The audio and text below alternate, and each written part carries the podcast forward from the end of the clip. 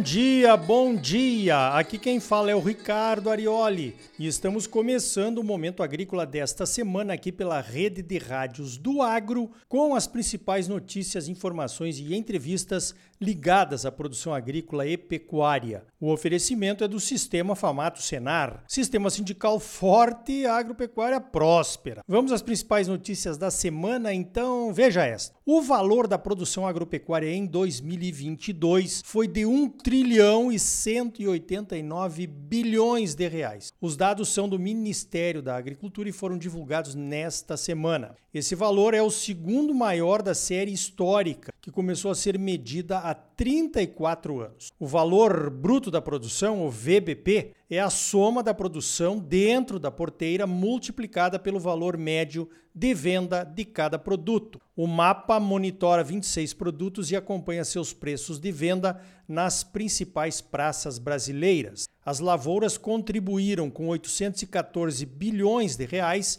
e a pecuária com 374 bilhões. A nota técnica do Ministério ressalta que a seca nos estados do Sul, causadora de perdas na produção de soja, de milho e de feijão, atrapalhou os resultados. Só para constar, as lavouras de soja, milho, cana, café e algodão são responsáveis por 83,7% do VBP da agricultura. Os produtos que mais se destacaram no ano passado foram algodão, café, milho, trigo e leite. Esses cinco produtos bateram o recorde histórico no seu valor bruto da produção. O Ministério está estimando que o VBP possa crescer 6,2% em 2023, mas os riscos inerentes à produção agropecuária podem alterar esses valores, é claro.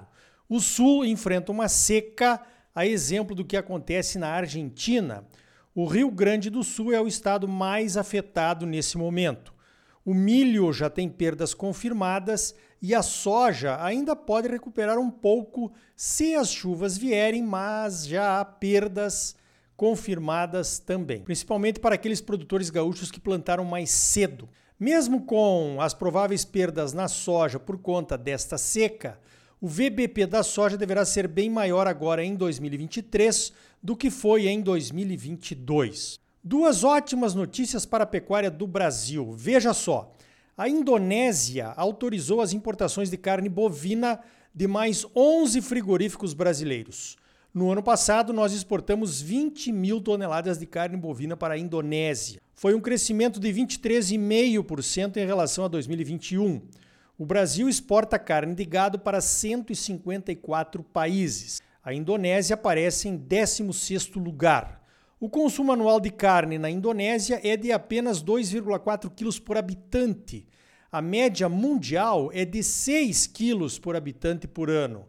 No Brasil são 25 quilos. A Organização para a Cooperação e Desenvolvimento Econômico, a OCDE, e a FAO acreditam que o consumo de carnes deverá crescer na Indonésia até 2031. O maior comprador da nossa carne de gado, você sabe, é a China. E é de lá que vem a segunda boa notícia. A China também poderá habilitar ou reabilitar três frigoríficos de carne bovina e de aves que tinham sido suspensos. A China foi responsável pela compra de 54% de toda a carne bovina que exportamos em 2022. Esperamos que o anúncio da liberação chinesa saia logo. O preço da carne bovina está em viés de baixa nesse começo do ano, ao que parece. Ainda falando em carne bovina, nossas exportações de carne bovina em 2022 foram 25% maiores do que em 2021. É o Brasil se consolidando como um grande fornecedor de carne bovina para o mundo.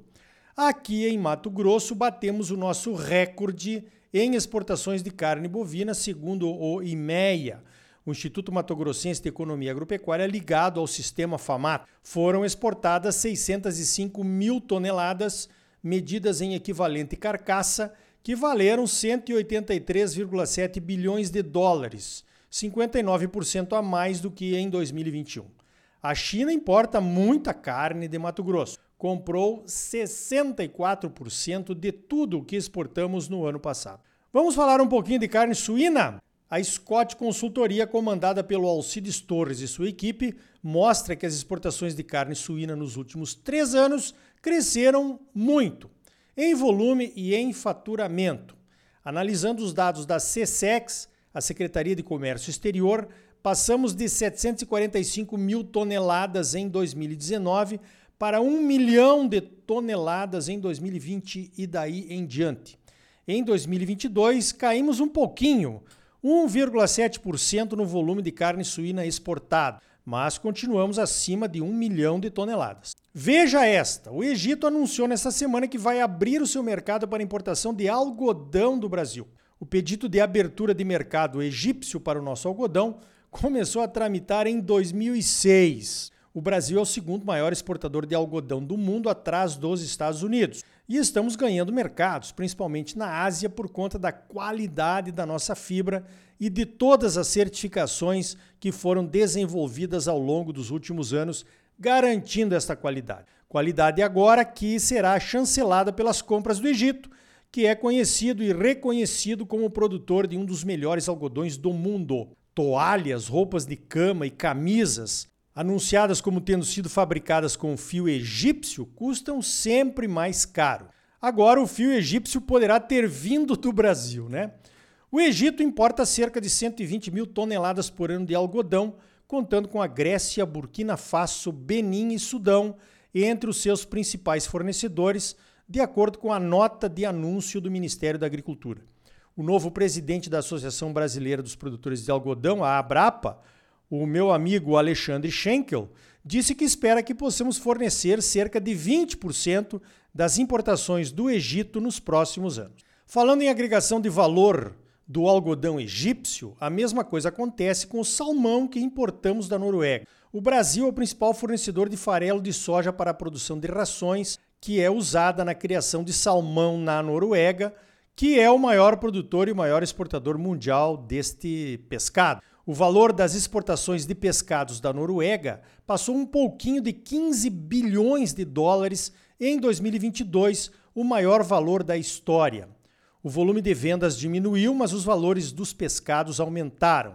Todo farelo de soja que a Noruega importa do Brasil deve ser não transgênico, uma exigência dos noruegueses. Nesse item, pescados exportados pela Noruega, a carne de salmão gerou 10,6 bilhões dos 15 bilhões de dólares totais.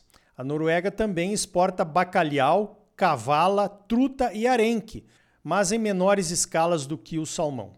O Brasil é um dos principais mercados do bacalhau norueguês, atrás de Portugal, é claro. Em 2022, compramos 37 milhões de dólares de bacalhau da Noruega.